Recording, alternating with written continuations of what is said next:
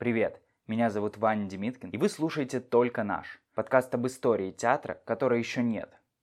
В этом последнем эпизоде нашего подкаста мы остались втроем. Я, Артем Томилов и Данила Карагодский. И мы обсуждаем новейшее время, создание старшим Карагодским театра поколений, его дальнейший переход к Даниле и развитие театра в последние десятилетия, а также появление на базе театра поколений нашей и, по иронии судьбы, уже закрытой театральной компании «Перф и Буфет». По сути, это выпуск о связи всего со всем, где прошлое находит себя в настоящем.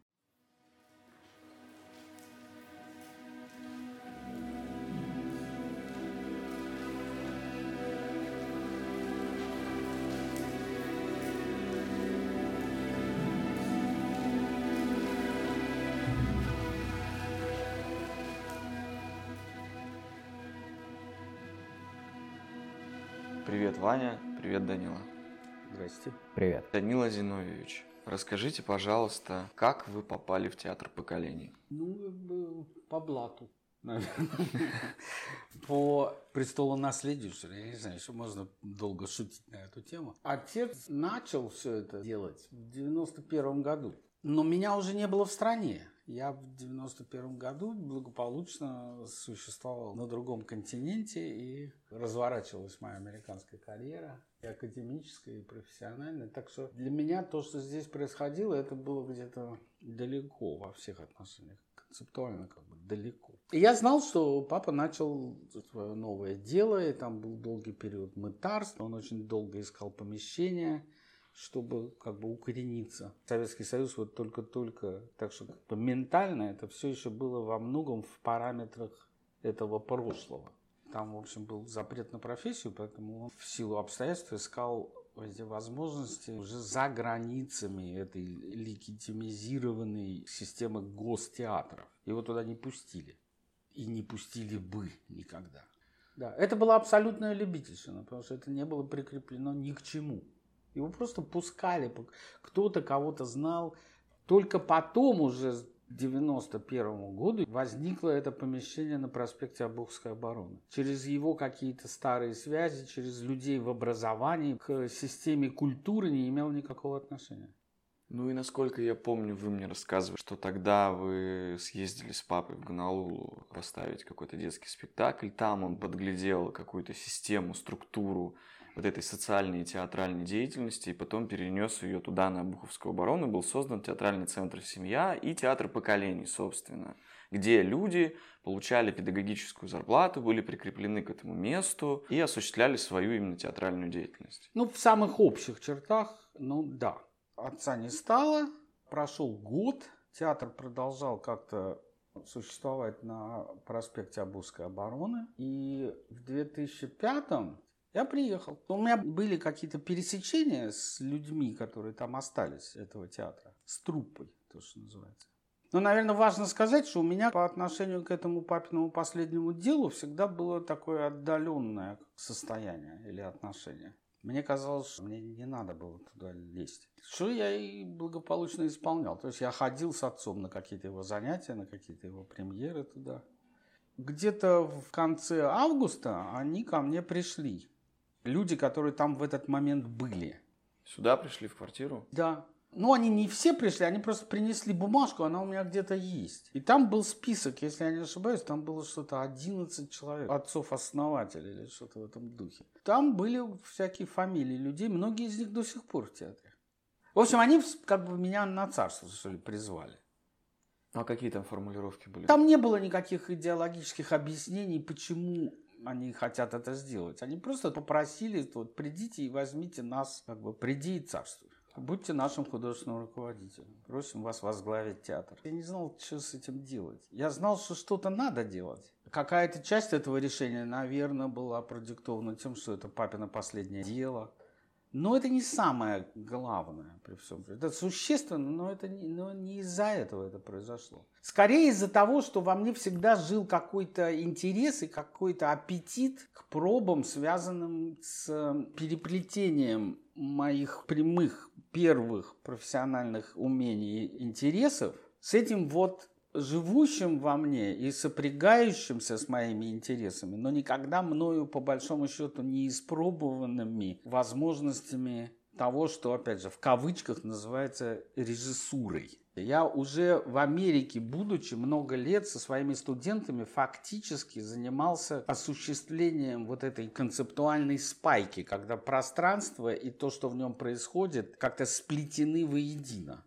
Данил, значит, правильно я реконструирую, если скажу, что вы чтобы проверить, возможно ли эта перспектива или нет, сначала согласились сделать первый спектакль. Это был спектакль посвящения самому Зия. Это mm-hmm. был спектакль по королю Лиру, потому что он хотел бы поставить эту пьесу. И вы сделали этот спектакль с этой компанией, пригласили туда еще Ирину Соколову. И mm-hmm. после этого как-то стало ясно, что это можно продолжать.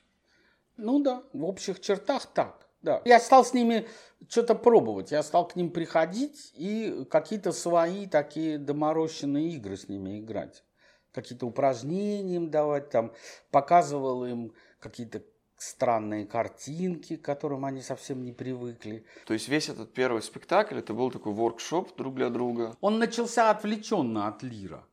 Это была какая-то тема, отец, он все время это повторял, что вот надо лира делать, надо, я сыграю лира. Я уже понимал, что он не сыграет, потому что ну, лира очень физически трудная пьеса, там просто он все время на сцене лир. Я на самом деле очень хочу выразить э, свое впечатление уже постфактум об этом спектакле. Я его видел много раз уже после этого. И меня на тот момент очень сильно удивило, что возможен вот этот момент объединения, когда включенный в контекст человек понимает свои смыслы. Спектакль был сделан без главного героя, так и назывался, без лира. И как бы можно было прочитать сюжет спектакля как компания, оставшаяся без мастера. Но можно было не знать этот контекст и тоже смотреть этот спектакль и понимать что-то другое.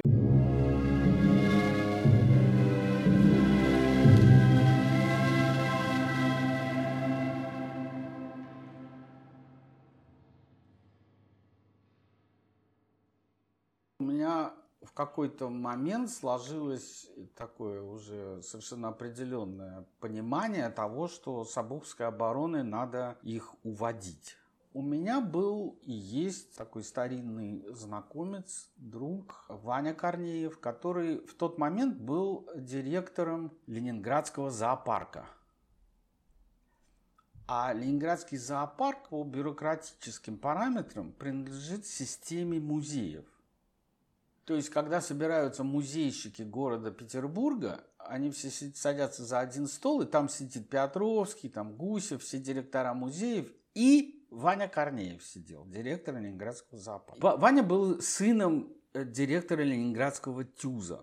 Я там был за кулисами, и Ваня бегал.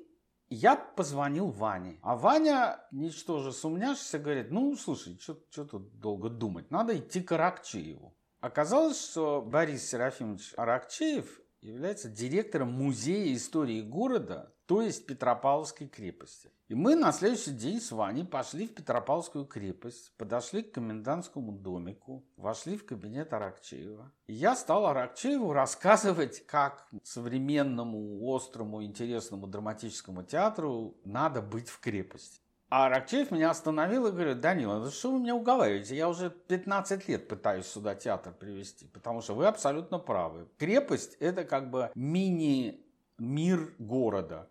И поэтому в крепости должно быть все, что есть в городе. Он кого-то позвал, пришел какой-то там мужичок, с такой вот, таким железным кольцом, на котором была связка ключей. Просто вот как в средневековых таких плохих фильмах про средневековье. И говорит ему, пошли покажешь им э, Нарышкин бастион. Мы подошли к Нарышкину бастиону, вот эта флажная башня. Там двери не было. Там такое оконце с замком. Он открыл этот мужик, этот замок. Я на карачках влез в эту стену. А она там под 3 метра толщиной. Я вот по этому туннелю, значит, на, на коленках туда проползаю и оказываюсь внутри стены Петропавловской крепости. В одном из этих помещений с кессонным потолком, а их там просто вот по всему периметру много десятков. Там все затоплено. На полу строительный мусор, какая-то жижа. И бойницы в сторону Невы открыты, а через, через эту дырку виден Эрмитаж. И я говорю, ну все, я беру. Он, вы сумасшедший, он мне говорит. Я говорю, ну почему? Он говорит, здесь нет воды, здесь нет электричества, здесь ничего нет. Я говорю, ну ладно. Они нам кинули туда силу. Вот это они сделали. За соседней стеной, вот просто через стенку, хранятся заряды для пушки Петропавловки. То есть там просто сотни этих патронов э, артиллерийских с порохом. То есть одно замыкание и Петропавловки нет. Мы купили досок. Люди, которые это строили, были наши знакомые, друзья Лешины э, и мои. Это люди, которые строили фрегат «Штандарт». Оттуда пришли эти потрясающие ребята, бородатые все с топорами. И мы в течение там двух недель настелили пол, подняли пол во втором помещении, потому что там шести с половиной метровые потолки. Поэтому в первом фойе там был просто пол, а потом была лесенка, и во втором помещении был поднят планшет сцены. Под ним было 2 метра, то есть можно было под ним пройти, выскочить. Это было очень эффектное пространство театральное, потому что там можно и с полу, и со всех сторон. И мы 4 августа 2006 года мы сыграли там нашу первую премьеру по Фердинанду Брукнеру спектакль «Болезни молодости» люди, которые были причастны или свидетелями, все рассказывают о каких-то двух небывалых годах взлета этой компании в этом месте. Я как-то нашел архив с вырезками из журналов «Собака», «Кул», «Русский репортер» и других а, просто изданий Санкт-Петербурга газет, где бралось очень много интервью, где ребята-актеры рекламировали какие-то кроссовки. То есть очень много форса городского, много дискурса. Об этом писали, в смысле, не только театральные журналы, но, в принципе, пресса была наполнена э, городская и модная, гламурная. И я, оценивая это уже потом, думал, ну, круто. Тем более я смотрел на этот архив уже в том моменте театра, когда этого всего не происходило. Но вот эти первые два года, они были яркими. За счет того, что Данила с помощью своих западных связей начал привозить очень много своих друзей и знакомых и мало знакомых, друзей друзей, каких-то профессоров, режиссеров с тренингами и постановками, и это было экзотично на общей карте Петербурга. И насколько я понял, все это привело к какой-то череде совпадений, э, которые сделали театр поколений просто стильным, э, свежим, э, современным организмом. Да, согласен. Вы говорили, что официально нельзя было продавать билеты, да. но билеты продавались. Как это было устроено? Петропавловская крепость – это федеральная собственность. Поэтому там нельзя ничего арендовать. Там есть очень строгий реестр того, чему там вообще позволено находиться. И все попытки там, скажем, организоваться как фонд, они в итоге не увенчались успехом. Поэтому там ничего сделать было невозможно. И продавать билеты там невозможно было. Поэтому это оформлялось как дарение. Приходишь и даешь там, я не знаю, 3 400 рублей за билет. И в основном зрители покупали билеты, видимо, перед спектаклем, потому что тогда не было соцсетей. Да, конечно, этого ничего не было. Не было соцсетей, да. и театр не работал с городскими кассами. Да, но это было, в общем, такой, по большому счету, как бы в нелегалке. Как распространялись билеты? Слухи. Вот в эти два года у вас были полные залы, насколько я понял. Нет. Это а, безусловная ошибка. Нет. У нас всегда исторически, во всю нашу историю, как вы хорошо знаете, да, потому что мы сочиняли и сочиняем огромное количество всяких сопутствующих событий. И они всегда были переполнены. И все наши премьеры и так далее. Но вот такого стабильного коммерческого наполнения зала у нас, у нас сейчас гораздо лучше, чем это когда-то было.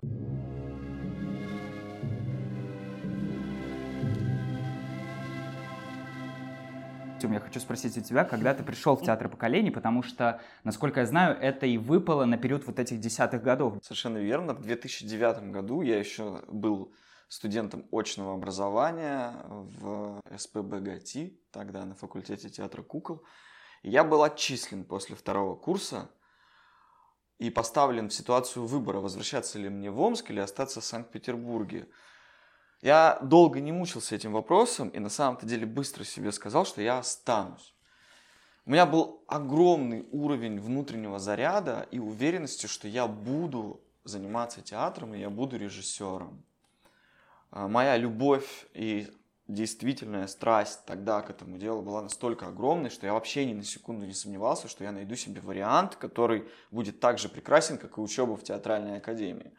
Я подумал, я уже привык к Санкт-Петербургу, возвращаться назад я не могу, потому что там было много людей, которые не верили в мой переезд. Это была одна из причин, по которой я сказал себе, нет, я сейчас найду себе вариант. Я тогда понял, в государственный театр меня не возьмут. Я чувствовал, что я слегка недоучен. Я много чего умею, но не все умею делать до конца. И мне нужна была какая-то практика. И я увидел, что есть некие театры, которые меньше государственных, частные. И я в театр Малышицкого уже сходил, меня даже уже взяли. Но у меня была подруга Оксана Рысинская, актриса, которая работала в театре театре поколений. Приходи, посмотри, у нас будет премьера. Я пришел в Петропавловскую крепость, увидел спектакль «Стол», и мне туда захотелось. Мне сразу объяснили, что здесь нет денег, здесь нельзя ночевать, в отличие от театра Малышицкого. Но тем не менее, э, когда я увидел помещение, увидел этот спектакль, у меня это очень совпало с тем, что я тогда читал в книжках, и я, скажем, тогда читал Гротовского, Тогда издали книжку к бедному театру, и там были эти фотографии локации, в которой происходили некоторые его спектакли. Там тоже под сводчатым потолком, кирпичный такой трушный как бы вайб. Да, и здесь я увидел то же самое, так, так, такие дерево, знаешь, там все, краска, роспись, как бы кирпичи, какие-то лампочки висят. А, спектакль сочинения «Стол», который без пьесы сделан на основе актерских приносов. Это все настолько сильно отличалось от того, что я видел в реальности, и, так, и настолько сильно совпадало с тем, что я читал в книгах об европейском театре, что интуиция мне сразу подсказала, что мне сюда. Я буквально там послезавтра пришел к Даниле в такой, условно говоря, кабинет, где рассказал ему о себе, и он, в принципе, сказал, присоединяйся, и там был студийный такой вариант существования, в принципе, можно было сразу начать помогать, делать монтировки, подметать, садиться за звук, еще найти себе какое-то занятие и ждать момента, когда можно будет в новом спектакле поучаствовать и как бы накапливать себе репертуар и через него расти и реализовываться.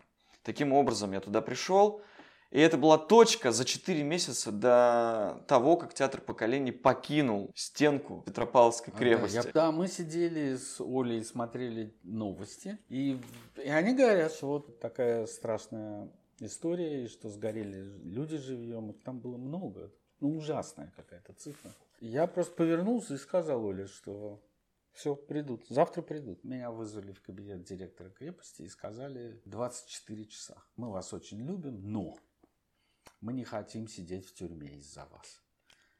Ну, по моим ощущениям и наблюдениям, опять же, задним числом, угу. причиной всему стало отсутствие некой реальной деловой коммуникации, а если просто, то был некий туман во взаимоотношениях. С крепостью? Да.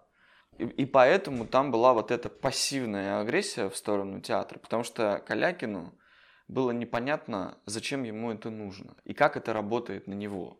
Нет, Калякину было абсолютно понятно, зачем ему это не нужно. Потому что там императорские гробы, и там в любую дырку можно засунуть какую-нибудь восковую фигуру и посадить рядом человека на стульчике со столиком и стричь купоны. А все эти высокие соображения культурной перспективы, там, мы, мы, мы, вот эти все наши концепции, это не является побуждающим качеством того, что там происходит. Насколько это, естественно, мое личное мнение. В Петропавловской крепости, кстати, Вань, первое, с чего я начал работать, с этой компанией, это то, что мы сделали такой драматический сайт-специфик по, всей, по всему Нарышкину бастиону практически. Надо сказать, что это прошло 10 лет. И об этом никто не узнал, естественно. И я лишь хочу сказать, что без многих вещей не случилось бы меня. Это тоже было очень счастливое совпадение вот этого моего внутреннего какого-то роста через книги и вдруг соединение как бы с вашими движениями и с театром в поколении в целом. И я не мыслю э, сегодняшнее свое состояние без этого опыта. Так же, как и конфликтного.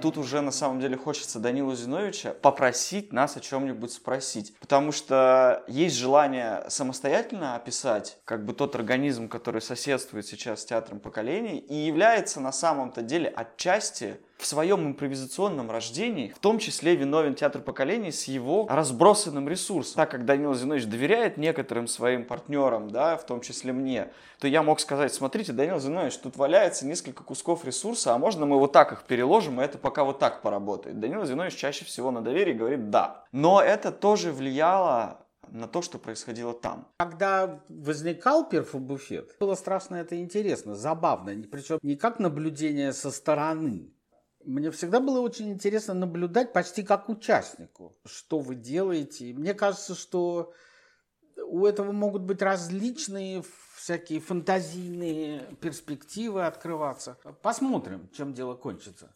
Главное не, не, не затыкаться, что называется, на, на успехе, на каких-то результатах, ни, ни, ни нам, ни мне, ни вам, ни, никому. А продолжать э, поиск, продолжать какие-то формы коллаборации, пересечения. Что-то из этого, безусловно, это, это просто невозможно избежать. Это, что, это, это что-то родит.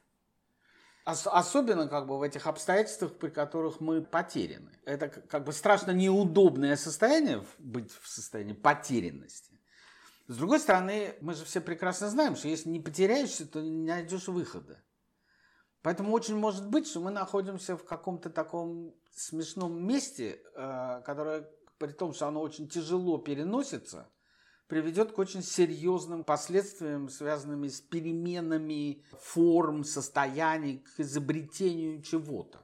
Потому что мы все будем искать выхода. И, и в этом смысле это очень перспективно и очень весело. Как бы. Какая-то часть моего сегодняшнего дня и того, как я живу, связана именно с этим ощущением таким, знаете, что что-то в воздухе кислородом запахло, что-то начинает покалывать в легких, что-то будет происходить. И это здорово.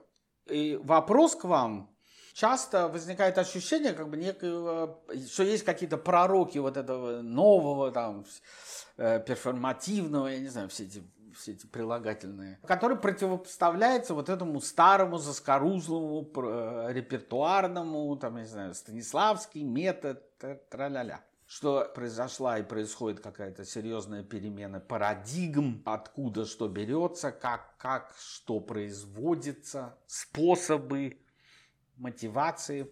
С одной стороны, я абсолютный продукт вот того, что подвергается критике почти астракизму. Как бы надо к чертовой матери порушить все эти репертуарные театры, покончить с этой сталинщиной. Как это не смешно, я как бы понимаю правомерность подобного рода. Мне тоже иногда хочется. Честно. Хотя я оттуда вышел.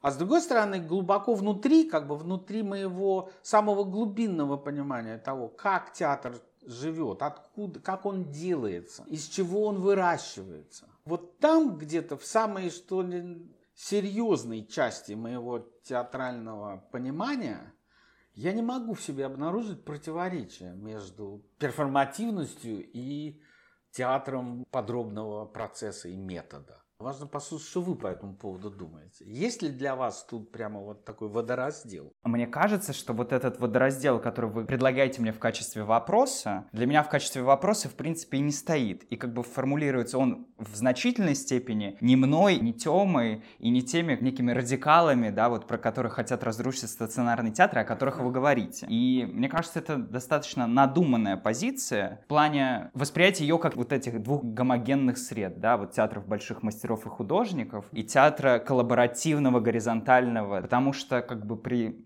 ближайшем, малейшем, внимательном, на самом деле, рассмотрении становится ясно, что эти связи и внутри гораздо более сложно устроены, и между собой они гораздо тоже более сложно устроены. Если предпринимать эту попытку, восприятию глубинного всех этих вещей, то становится ясно, что там никакого противоречия между вещами нет. Противоречие есть, но немножко на другом уровне, как минимум в том виде, в котором я это для себя формулирую, и в том виде, в котором мне интересно смотреть на вот ту же радикальность по отношению к вот этому некому драматическому, институциональному театру, который на главных улицах Петербурга находится. Зачем нужна радикализация в данном случае? Просто чтобы подорвать некий не авторитет даже, да, никто не говорит о подрыве авторитета, все говорят о подрыве монопольности тех структур, которые предлагаются в качестве как бы театра, да, в широком смысле. А становится ясно, в частности, через последние десятилетия, когда даже появился язык описания для всех вещей, которые происходят, как бы вот этих паратеатральные процессы, да, и все вот эти формы театра, которые на самом деле являются абсолютно равными по статусу, да, по значению, по необходимости глубинного анализа их,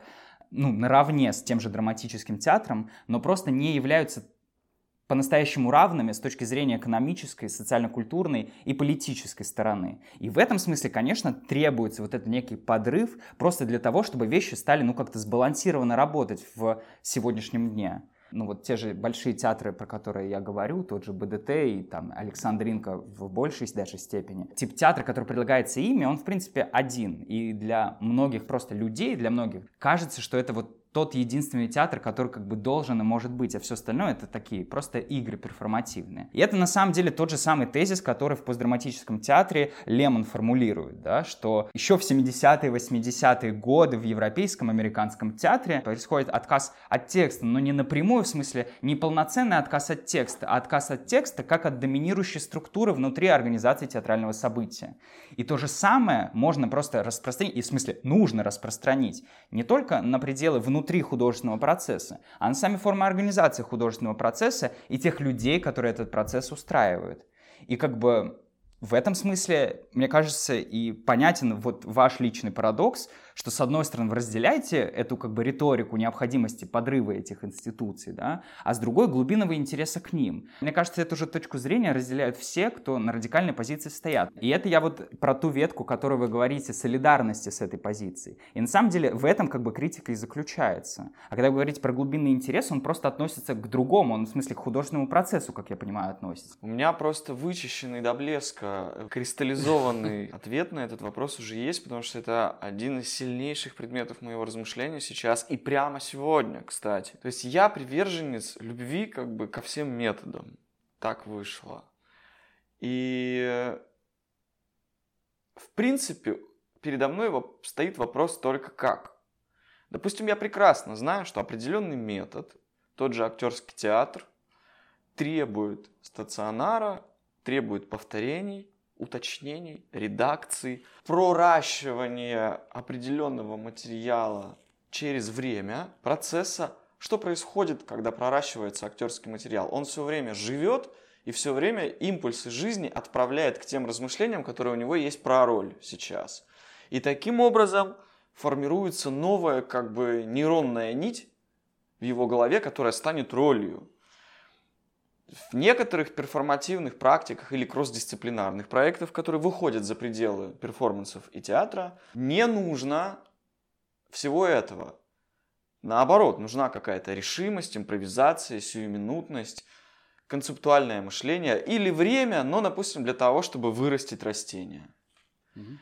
В принципе, я за то, чтобы человек определялся, чего он хочет делать сегодня, погружался в метод – и делал его наиболее хорошо. И мне близок равно сценический театр и не театр в принципе, потому что Перфобуфет в принципе не позиционирует себя как компания с площадкой. То, что в театре поколений, это скорее как офис, что ли.